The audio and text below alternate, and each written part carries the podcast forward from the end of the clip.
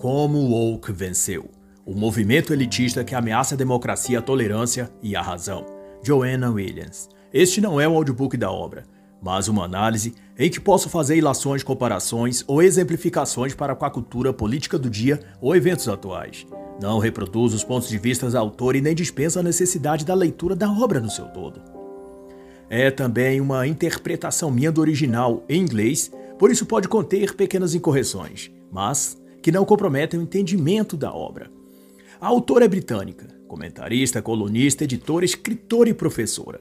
Participa de eventos e entrevistas sobre política, cultura e comportamento social. E das muitas contribuições que ela faz para diversas mídias mundiais, no Brasil seus textos e análises podem ser encontradas na Revista Oeste, um portal digital de notícias e jornalismo de caráter conservador e de bom gosto e sem a contaminação progressista.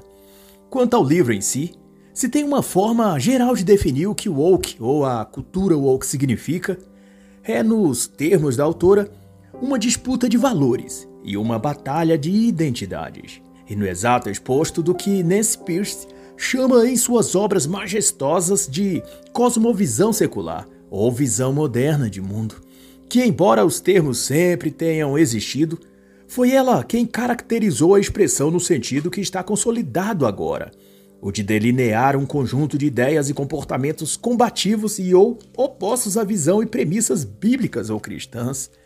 Em seu livro Verdade Absoluta, ela popularizou e expandiu essa premissa, principalmente entre o público cristão, e conscientizou os cristãos da batalha cultural que estamos envolvidos, e explicitou cada uma das principais cosmovisões seculares que vêm a se opor e tentar substituir a fé e visão de mundo do cristianismo. Mas no tocante aqui à obra de Joanne Williams, remeto à obra dela em coautoria com Charles Colson, chamada então E Agora, Como Viveremos? Neste, ela traz o relato da comunidade Synanon, nos Estados Unidos, nos anos 1970 e 1980, que, de uma simples associação de terapia em grupo para dependentes de álcool e drogas, no estilo dos alcoólicos anônimos, se tornou gradativamente verdadeira comunidade religiosa fechada, adotando um modelo de gestão muito similar aos dos regimes comunistas, muito semelhante também ao que foi e promoveu a comunidade hippie esotérica de Osho nos anos 1980 em Wasco, Oregon, nos Estados Unidos. A proposta, que era de ser uma comunidade alternativa sustentável, tornou-se ao longo de seus quase 10 anos de existência uma cidade fechada, armada, gerida por um sistema ideológico totalitário de aspecto místico teocrático, onde todos eram iguais, mas uns eram mais iguais que outros para parafrasear o texto de George Orwell em A Revolução dos Bichos ou A Fazenda dos Animais, como algumas edições nomeou.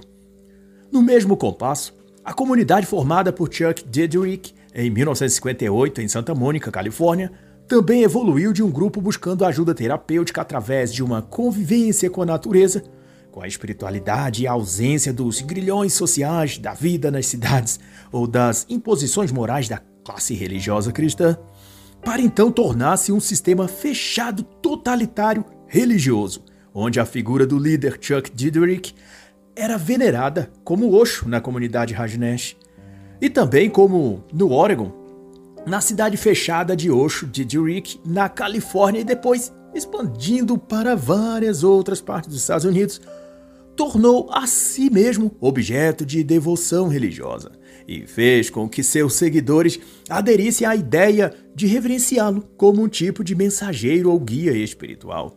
E daí a Synanon foi transformada numa cidadela isolada, com regras e leis próprias e um regime de controle e gestão de pessoas e de recursos muito semelhantes aos sistemas totalitários. Comunismo, nazismo, fascismo, isso é a pessoa do líder, Osho, Dedrick, Xi Jinping, Putin, Maduro ou quem esteja no poder político ou teocrático, se comporta como o porco Napoleão na ficção orwelliana, em que todos devem viver sob os mesmos critérios de renúncia e sacrifício, numa sociedade de iguais sem privilégios, exceto para o líder supremo. No rancho de Rajneesh, ninguém poderia ter propriedade ou posse de bens que não fosse comum a todos, incluindo esposa ou esposo. Todos eram de todos e tudo pertencia a todos igualmente, menos para Osho, que tinha coleção de Rolls-Royce e de relógios de grife, e viajar em jato particular com instalações de primeira classe.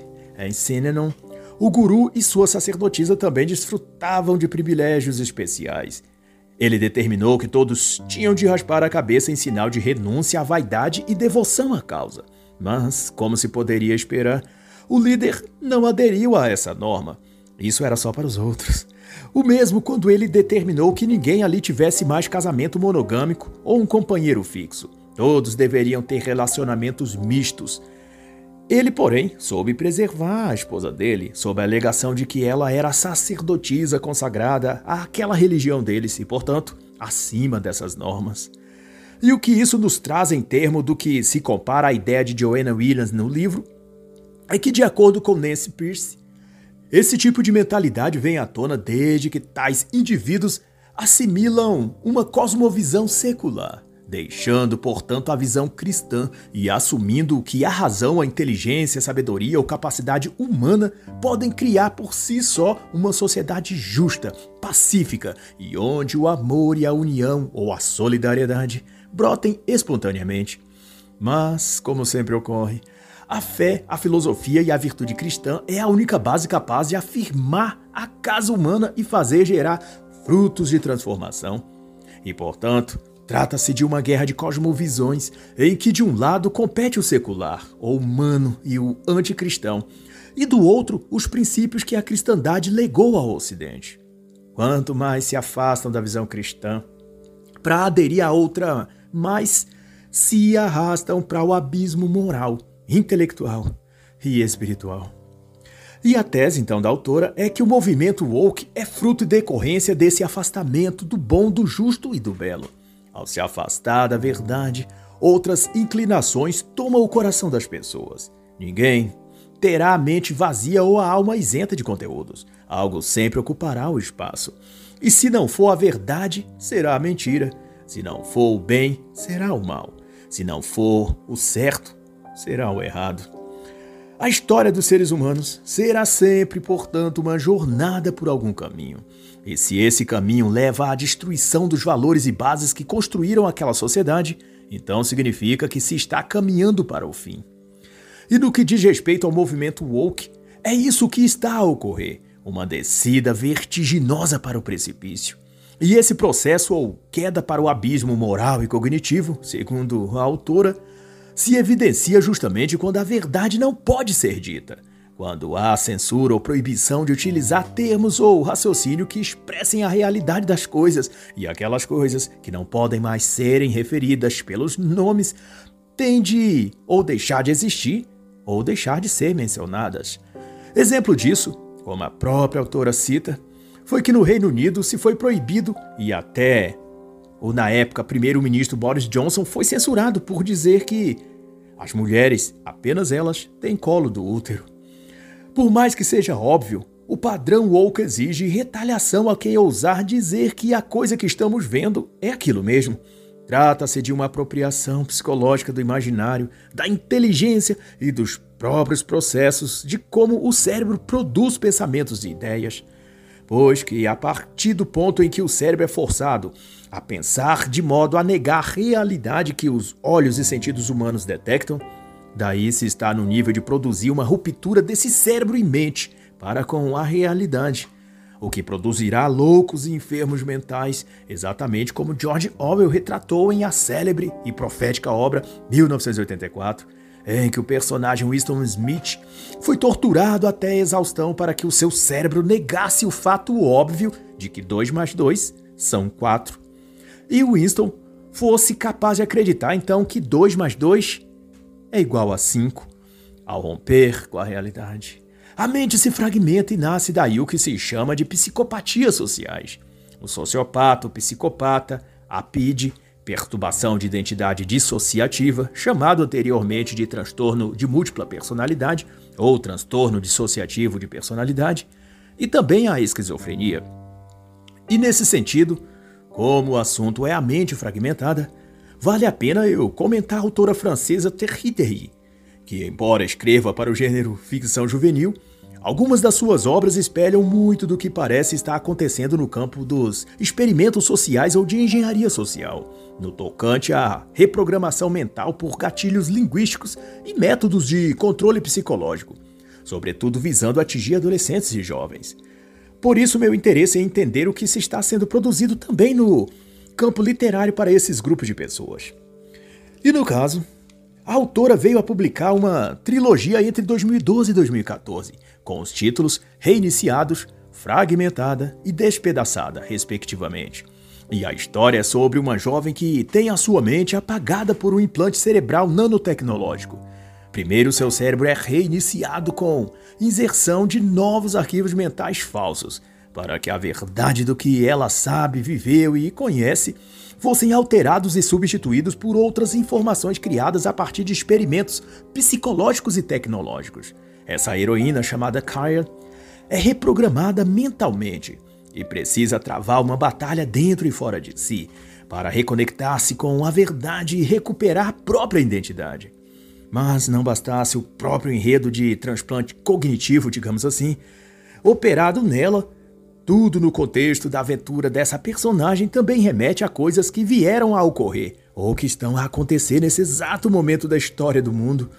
Por exemplo, na saga fictícia de Terry Terry, a menina é considerada pelo governo uma contraventora, inimiga do Estado e pseudo-criminosa, e por isso submetida ao processo de lavagem cerebral e implante, para que aquilo que fosse conveniente para as elites tecnocratas e globalistas fosse então feito e se tomassem as novas verdades na mente e vida da garota.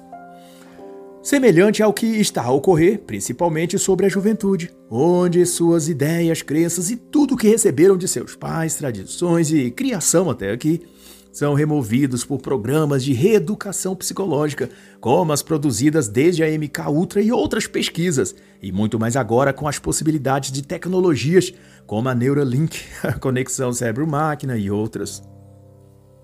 E não obstante, a história se passa em um futuro em que o Reino Unido tinha se emancipado da União Europeia e se isolado no continente, tornando-se uma espécie de ditadura que conduzia os cidadãos a um rigoroso cardápio de totalitarismo, opressão, falta de liberdade e controle militar, político e econômico.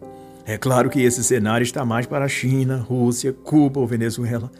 Mas quanto à separação e decorrentes consequências internacionais do Reino Unido em relação à União Europeia, isso veio de fato a se concretizar num processo iniciado em 2017 e concluído em 2020, que então foi chamado de Brexit. E chame de previsão, de premonição ou informação privilegiada, o fato concreto é que a obra da autora foi escrita e publicada cerca de cinco anos antes de se falar em Brexit e oito anos antes dele ser concretizado. E em diversos outros aspectos a trilogia também acerta, principalmente na questão de a propaganda do governo tentar sempre classificar, através da manipulação da opinião pública, a jovem protagonista de louca de que tem problemas mentais, surtos psicóticos, quando ela começa a ter flashes na memória de coisas do seu passado real e a tratam através de medicamentos, internações compulsórias em instituições também do governo, fechando ciclos de manipulação que a engenharia social chama de problema, reação, solução. Os mesmos desígnios e métodos que vemos em toda parte, com especial destaque para o período da pandemia do vírus chinês criam o problema, o bichinho da doença, dos laboratórios de Wuhan, espalham pânico e alarmismo apocalíptico, gerando uma reação de desespero. Isso foi operacionalizado pela mídia global. E na etapa final, oferecem o antídoto, a solução mágica, ao custo das pessoas abrirem mão de suas liberdades individuais e os países dilatarem sua soberania nacional. E isso foi possibilitado pela disponibilização da substância medicamentosa inoculada em uma, duas, três, depois quatro ou infinitas doses obrigatórias. O persuade pessoas como minha mãezinha, tadinha, vítima mental da Rede Globo, que em 2023 já estava na quinta dose injetada do fármaco divinal de Bill Gates, Schwab, Soros e outras elites que querem controlar o mundo. E outra semelhança entre a ficção e a realidade é que a reinicialização da mente, ou reset mental, na obra de Terry, não apaga apenas a memória e reinsere outras. Como descrito no capítulo 7, o Nivo, como se chama o chip cerebral, tem a função também de modificar a personalidade da pessoa, o que exatamente também foi feito no decorrer da pandemia de 2019 de SARS-CoV-2, onde aceitara-se um condicionamento mental tão forte que as pessoas não pareciam mais elas mesmas. Maridos e esposas deixaram de se entender, filhos se viraram contra os pais, policiais treinados para proteger o cidadão de bem passou a espancá-lo. Cleros devotados à vida eterna e espiritual, de repente se viram todos mais apegados à vida terrena e negando os sacramentos e a Eucaristia aos párocos. E cada uma dessas situações tendo como fundamento o uso de máscara facial, a higienização com álcool gel, obedecer ou não o isolamento social e etc. Uma mudança de mentalidade, de comportamento e de mentalidade. Em 2015, essa mesma autora lançou também a distopia Jogos Mentais e adentra o terreno das conspirações governamentais, onde a sociedade do futuro está toda digitalizada e todas as atividades humanas são online. Todavia, um grupo de pessoas buscam manter um estilo de vida analógico e fora do controle tecnológico, mas são perseguidos pelo poder estatal, que os chamam de recusadores. o que, se fosse em 2020 e 2021, seriam apelidados de negacionistas. Nessa distopia, de todo modo, também são todos chipados no cérebro e que tenham conexão 24 horas na rede mundo virtual. Os recusadores, porém, são tratados como pares sociais e vivem em redutos devido também a que os empregos são quase totalmente virtuais e como eles vivem offline, vivem sob muitas privações. E todo o enredo do que a Agenda 2030 reserva à humanidade.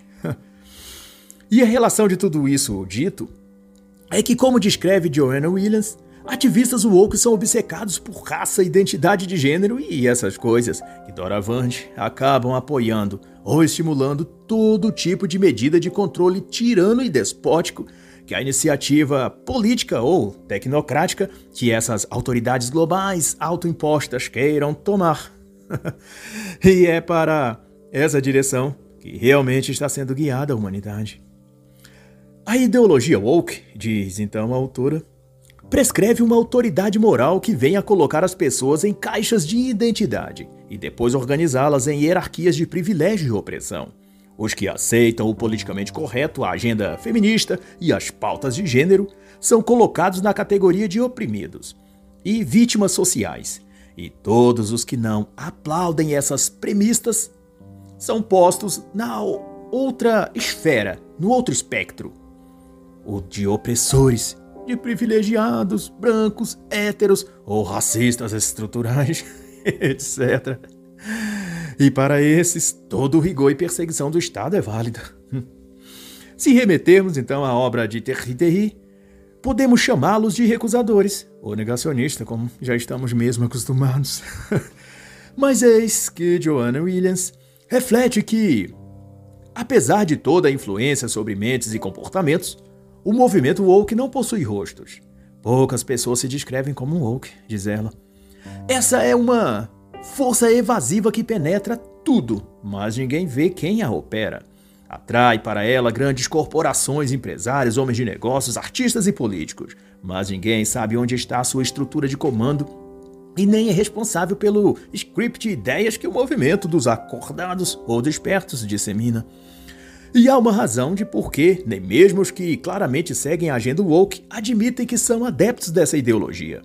É que seus métodos para despertar ou acordar as pessoas não são nada positivos. Consiste em intimidação, e eu aqui uso os termos da autora.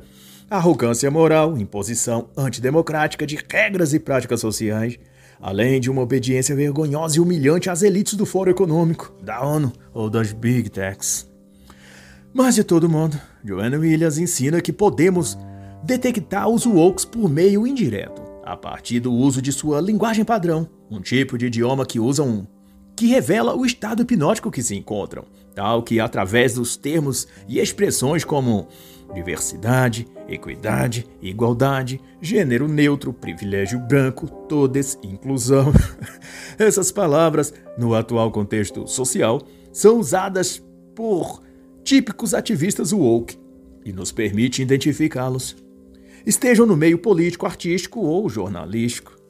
E outra forma também de identificá-los é quando vemos alguém pedindo ou apoiando o cancelamento de outra pessoa por alguma suposta microagressão ou opinião que a pessoa tenha dado nas redes sociais. Geralmente, aquele que pede o boicote ou a censura do suposto microagressor é um ativista woke e o seu papel é o de fiscalizar falas ou postagens alheias para localizar algum indício de racismo, de machismo, de misoginia ou de discurso de ódio. o que, para efeitos práticos, nunca se trata realmente de discurso de ódio ou nada do que lhes atribuem os patrulheiros virtuais woke. Joanna Williams cita, para contextualizar, o exemplo da escritora da série de livros Harry Potter, J.K. Rowling que foi banida do mainstream hollywoodiano, boicotada pelas editoras e cancelada nas redes sociais por dizer que ser mulher é um fato biológico. e como ela, atores foram banidos da Netflix. Comediantes descartados dos stand-ups, diretores, roteiristas, atletas, todos os que cometeram o gravíssimo erro de chamar mulher de mulher ou homem de homem, foram e estão sendo cancelados dos meios públicos. O movimento woke tem então reescrito a história, e quem não decorar e repetir o dicionário como esses ativistas têm reescrito, será perseguido e declarado inimigo do Estado. E como isso é uma esteira levando seus adeptos para um abismo cognitivo e colapso mental, a ideologia woke já está formando loucos e paranoicos, indivíduos em situação de distúrbios mentais gravíssimos. É o caso da cantora e atriz britânica Jess Nelson, vencedora do programa de talentos musicais do Reino Unido em 2011 e desde então na carreira e holofotes da música e da TV. Embora ela não possa ser chamada de branca quanto ao tom de sua pele, ela foi alvo da patrulha woke e cancelada por, supostamente, tentar se passar por afrodescendente, fazendo um bronzeamento artificial de sua pele. Ela foi acusada de apropriação cultural da pele negra, o que posiciona seus acusadores como na condição de psicóticos e doentes mentais, sem dúvida. Outro caso, também indicado pela autora, é o da estrela pop Cia, que, chamada a dirigir um filme com um personagem autista, escalou um ator sem autismo para fazer o papel. Isso bastou para que os psicóticos do movimento woke acusassem a produção do filme de preconceituosa e de discriminação. O filme, estrelado em 2021 e chamado Music, foi taxado de ofensivo e acusado de capacitismo, um termo da militância woke para denominar o preconceito contra pessoas com deficiência. Outra insanidade. Ai ai. E a autora, então, vai dizer que a cultura do cancelamento não é sobre discriminação ou luta pelas minorias, mas sobre poder e controle. A abordagem dos sensores e patrulheiros virtuais se estende sobre todos os aspectos: música, livros, pinturas, filmes, opiniões nas redes sociais. E é tão abrangente que quer também arbitrar sobre o passado, determinando quais estátuas ou nomes de ruas devem ser removidos e substituídos por outros que eles queiram, sob a acusação de o homenageado ter sido escravagista ou machista ou altruísta qualquer. E esses guerrilheiros da justiça social buscam atacar e excluir do espaço público tudo que remete à fé cristã, aos valores culturais ocidentais, ao conhecimento, inteligência reais e tudo o que se denota por masculino ou por estrutura familiar. É uma batalha que travam contra tudo isso, mas em momento algum assumem que estão em guerra contra a verdade e a ordem natural, e nem mesmo aceitam que haja quaisquer movimento à semelhança do que se chama de woke. Joanne Williams denuncia a hipocrisia deles quando reforça que a Sociedade Fabiana chegou a dizer em nota em julho de 2021, na sua atividade no Reino Unido, que a noção de que uma guerra cultural está a ocorrer no mundo era uma invenção fabricada pela direita política. Ai ai. Mas, ao mesmo tempo que afirmou isso, disse também que essa direita promove o racismo, a discriminação contra LGBTs e a opressão contra as mulheres. Ou seja, ele faz um ataque estratégico contra os que defendem os valores culturais e cristãos, ao mesmo tempo que diz que a guerra não existe. Então o ataque dele não expõe justamente esse cenário de guerra onde as palavras que ele usou são a artilharia atingindo o alvo da família, da igreja, da fé e tudo mais. e assim, Joanne Williams vai aclarar sobre o sentido cultural dado à expressão woke, conceituando então que o seu significado ideológico é o de os integrantes de quaisquer comunidades de minorias estarem conscientes e atentos a toda e qualquer forma de justiça social. E acabou que estar acordado, estar desperto ou ligado virou moda e denunciar algum contraventor das normas do politicamente correto se transformou numa competição de sinalizar virtude. Quanto mais páginas perfis ou posts nas redes sociais o justiceiro social denunciasse, mas ele poderia ser aplaudido por seus pares e considerado uma pessoa legal, um cidadão medalha de ouro, ou um verdadeiro super-herói moderno salvando a humanidade dos vilões do preconceito e da discriminação.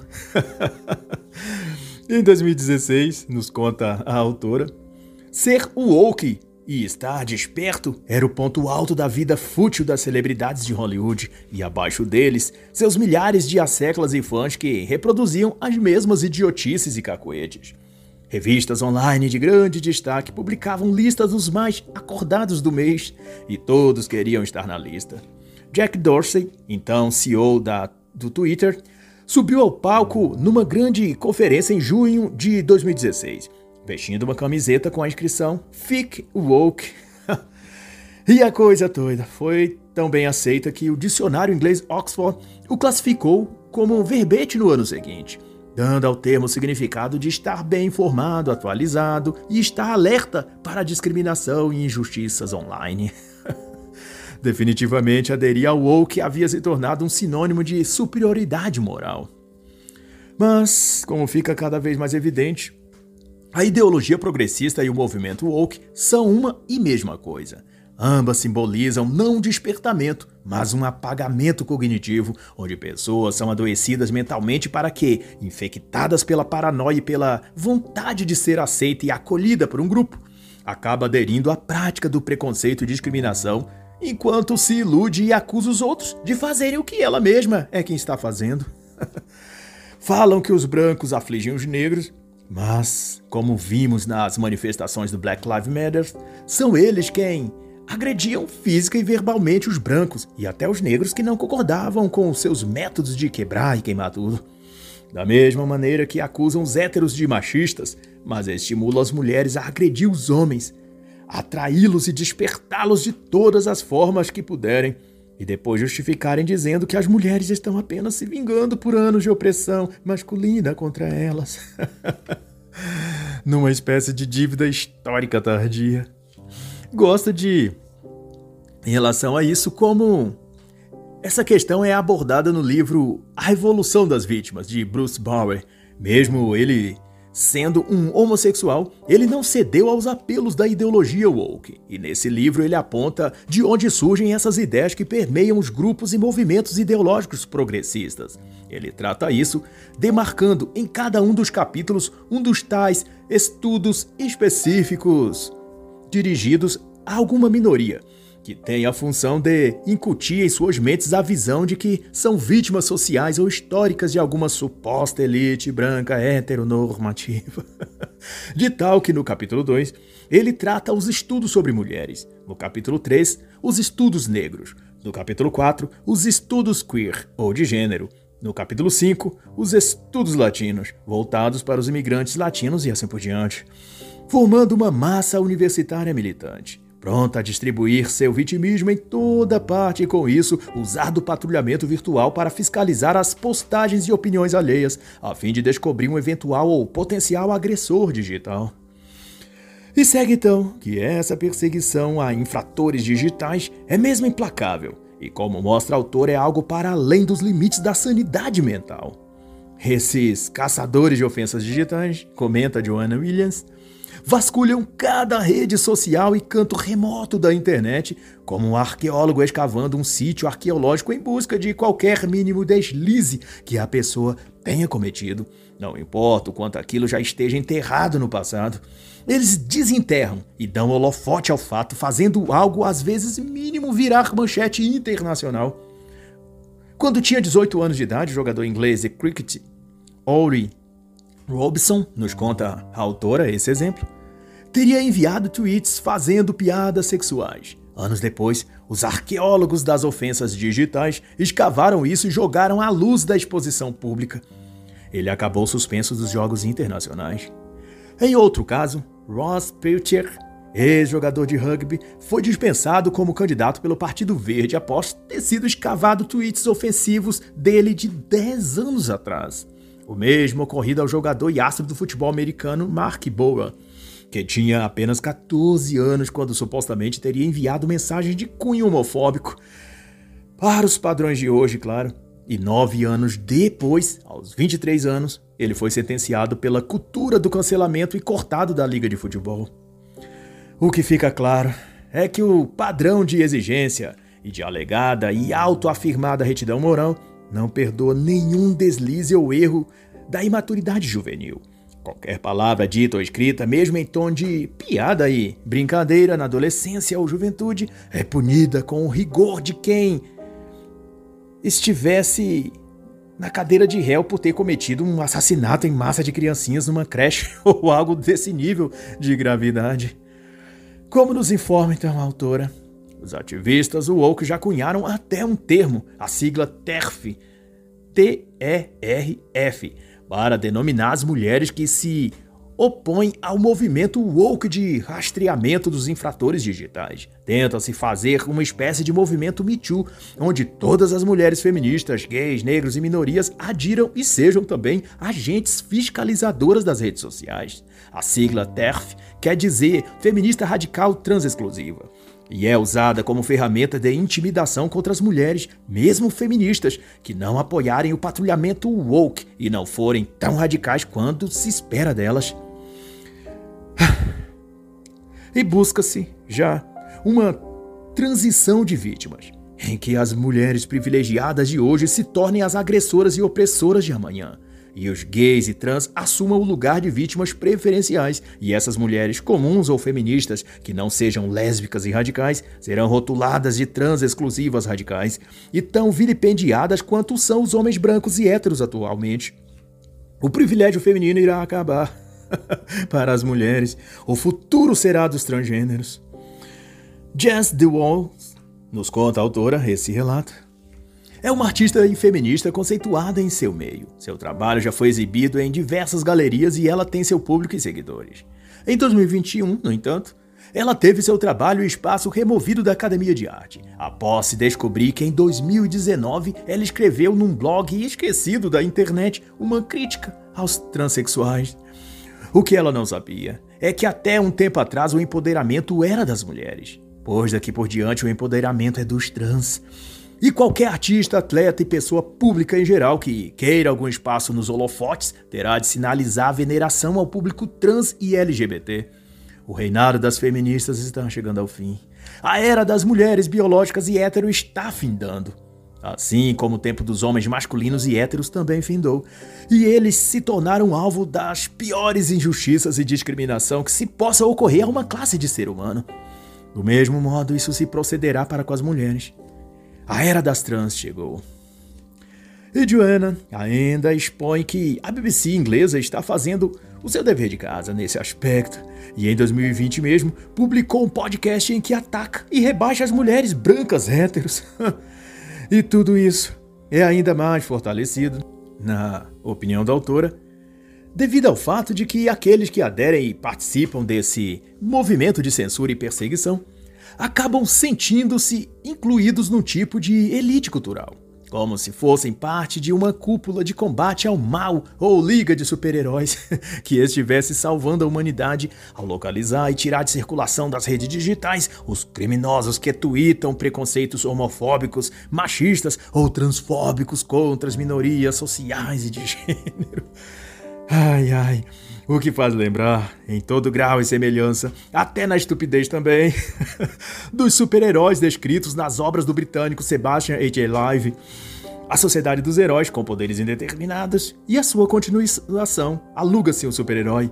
Em ambas, os super-heróis medíocres são os correspondentes na vida real daqueles que adotam a ideologia woke e o hábito de patrulhamento nas redes digitais de tal que vejo neles os mesmos perfis dos super estúpidos heróis das obras de Sebastian Live.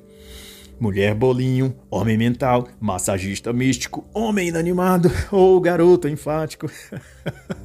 Todos com superpoderes estranhos que, ao invés de ajudar a sociedade, só atrapalha e faz se tornar pior. Exatamente o que fazem os patrulheiros do politicamente correto e os wokes. Por outro lado, vai ponderar a autora, o sentimento de ser parte de uma elite ou grupo especial de pessoas dá a esses um senso de propósito, algo com que preencher suas almas vazias. Ninguém que é equilibrado e feliz se dedica a ficar vasculhando as redes sociais alheias para achar indícios do que acusá-los. Só pessoas espiritualmente enfermas se prestam a isso. Mas, ao mesmo tempo, isso concede alguma sensação de poder pessoal, de energia mística ou catarse que a pessoa se vicia a sentir. E por isso passa a se comportar como um súdito e vassalo fiel de uma seita qualquer. e energizados com essa carga ideológica, os woke procuram cumprir a missão de salvar o mundo dos vilões da direita, dos perigosos héteros e cristãos e livrar as criancinhas inocentes dos terríveis braços da família tradicional. e o patrulhamento das redes sociais faz parte dessa iniciativa de libertar o mundo, entre aspas, da suposta tirania do capitalismo, da religião cristã e do que chamam de heteronormatividade. E para o circo ficar completo, acrescenta-se que a performance de mágico nesse show circense cabe aos que se acham a elite pensante por detrás do espetáculo assombroso que o movimento woke promove. Esse papel autoassumido é dos jornalistas, dos filósofos acadêmicos e de alguns políticos da velha guarda. Esses acham que seus truques são encantadores, mas não veem que suas mágicas são ilusões que enganam a eles mesmos também. E a própria cartola de onde eles tiram os apetrechos que magnetizam o público fora colocada nas mãos deles pelos que de fato comandam a carocha toda, mas que agem por detrás das cortinas. O autor e espiritualista Robson Pinheiro, autor da trilogia A Política das Sombras, composto por A Quadrilha em 2016, O Partido também em 2016 e O Golpe em 2017, usa termos como magos negros, trevosos, senhores da escuridão ou das sombras, para se referir à categoria de seres que atuam nesse âmbito da cultura e da política para criar ilusões coletivas e estabelecer domínio psíquico sobre as massas. Ele parte do pressuposto de que não se trata de seres humanos apenas, fazendo-se superior aos demais por pura ambição política e financeira. Para esse autor, há um aspecto de força espiritual comandando a partir dos bastidores, a cena política e ideológica do país, o que também ocorre no cenário global. No capítulo 3 da obra 1 da trilogia A Quadrilha, ele comenta sobre a reunião em Cuba que culminaria na elaboração do Fórum de São Paulo e descreve que havia ali entidades do reino espiritual que inspiravam aqueles homens sobre os métodos e esquemas que no fim resultaria em hipnose coletiva e obsessão em larga escala sobre milhões de pessoas. E essas pessoas, por conseguinte, uma vez dopadas dessa energia negativa, estariam conectadas aos desígnios dos seres das trevas. E quer se acredite ou não no plano espiritual, é de todo modo intrigante Todas as ações e iniciativas progressistas, sejam dos partidos políticos ou da classe artística ou jornalística que aderem à ideologia marxista, são tão saturadas de um rancor mórbido e desejo de vingança, de retaliação, de amargura, que mesmo a mais pequena palavra ou atitude em dissonância aos ideais e vontades dos esquerdistas, eles punem com o maior rigor maquiavélico, como se tivessem intencionados a produzir sofrimento e dor para se alimentarem disso, dessa carga energética ruim e pesada. E como é consabido em todo o meio místico e esotérico, só há um tipo no plano espiritual que se alimenta desse tipo de força negativa: as criaturas das trevas, os seres sombrios, que a Bíblia chama de demônios. E assim então, Joanne Williams vai corroborar que o woke não é uma agenda política apenas, mas algo muito mais nebuloso. É um conjunto de valores e maneira de pensar que suplanta partidos políticos e sociologias acadêmicas. Os valores woke, postura ela, transcendem para o mundo dos negócios, para as profissões mais tradicionais como medicina ou agricultura, e se estabelece nas entranhas do poder governamental, que se manifesta em seus órgãos e repartições públicas, formando uma casta de zumbis infectados que vão dar lugar a um ambiente contaminado e espalhar isso a todos, em toda parte, até que não sobre ninguém para pensar fora da caixinha. E dentre os muitos exemplos que a autora cita dessa loucura das massas ou infecção cognitiva coletiva, exponho esta. Dentro da ala progressista americana, já se discute se uma mulher lésbica que se recusa a fazer sexo com uma mulher trans estaria ela sendo transfóbica e, portanto, passível de ser cancelada nas redes sociais. ai, ai, Deus do céu. E o debate da autora, então, se segue para o currículo escolar das crianças. Segundo ela, as escolas têm também sido contaminadas pelo vírus woke e as disciplinas acadêmicas regulares têm sido deixadas de lado para se ensinar nas salas de aula sexo, sustentabilidade, uso de drogas, reciclagem para salvar o planeta e sobre identidade de gênero. O que, ao invés de formar pessoas preparadas para uma carreira profissional que lhe traga realizações materiais e financeiras, formam militantes e ativistas da ideologia marxista, cultural e woke. Parece que as escolas seguem um manual de instruções para formar discípulos de Marx e, em última instância, idiotas úteis curvados às pautas da ONU e do Fórum Econômico Mundial. O que não deixa dúvidas de que a nova ordem global é um plano de governo único que engloba aspectos do comunismo, do esoterismo, nova era e maçônico, e uma ampla cobertura da tecnocracia, onde no processo sejam eliminados os cristãos, os héteros, os homens com características masculina e personalidade, as mulheres não lésbicas e, por último de todos, os próprios idiotas úteis, que, mesmo sendo cada vez mais idiotas, já não serão mais úteis depois que o sistema global tiver sido estabelecido. Assim, não brigue com seu vizinho, mesmo ele tendo feito L sendo um idiota útil da esquerda. É provável que nos encontremos com ele todos juntos num campo de reeducação forçada em 2030. Até lá então. e assim está escrito: todos se desviaram e juntos se fizeram inúteis. Não há quem faça o bem. A sua garganta é um sepulcro aberto. Sua língua fala enganosamente. Veneno de serpente está em seus lábios, e a boca cheia de amargura e maldição. Em seus caminhos só há destruição e miséria porque todos pecaram e destituídos foram da glória de Deus. Mas pela graça, pois, somos salvos, pela redenção que há em Cristo Jesus. Romanos 12, a 24. E assim encerra a análise da obra Como Woke Venceu, o movimento elitista que ameaça a democracia, a tolerância e a razão, de Joanna Williams.